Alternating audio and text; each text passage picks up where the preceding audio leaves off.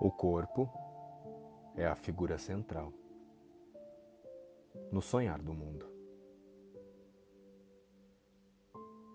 Olá, queridos, como estão vocês?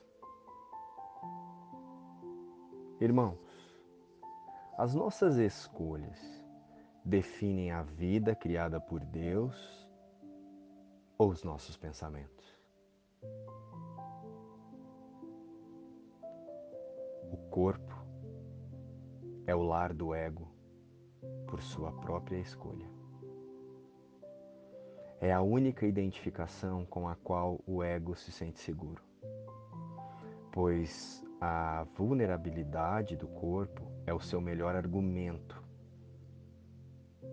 de que não podemos ser o filho imutável de Deus.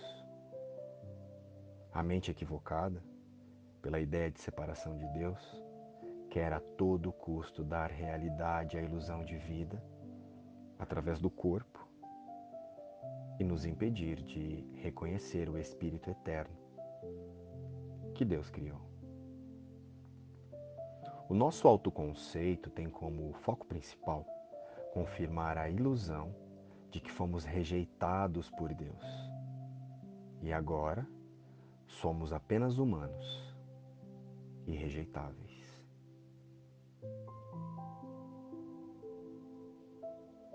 Essa é a crença que o ego ansiosamente promove.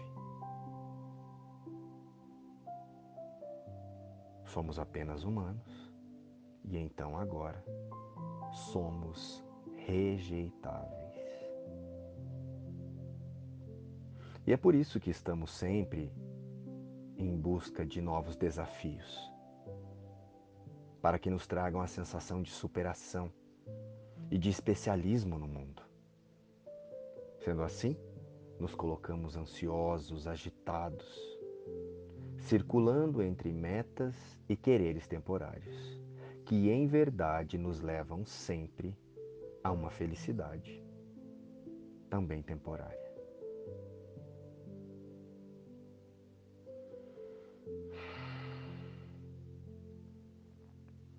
Jesus, corrija agora os meus pensamentos equivocados, as minhas sensações de medo e as minhas percepções de separação de nossa fonte criadora, para que eu possa passar a ver apenas o Cristo em todos os meus irmãos e em mim. Amém. Inspiração, o livro Um Curso em Milagres.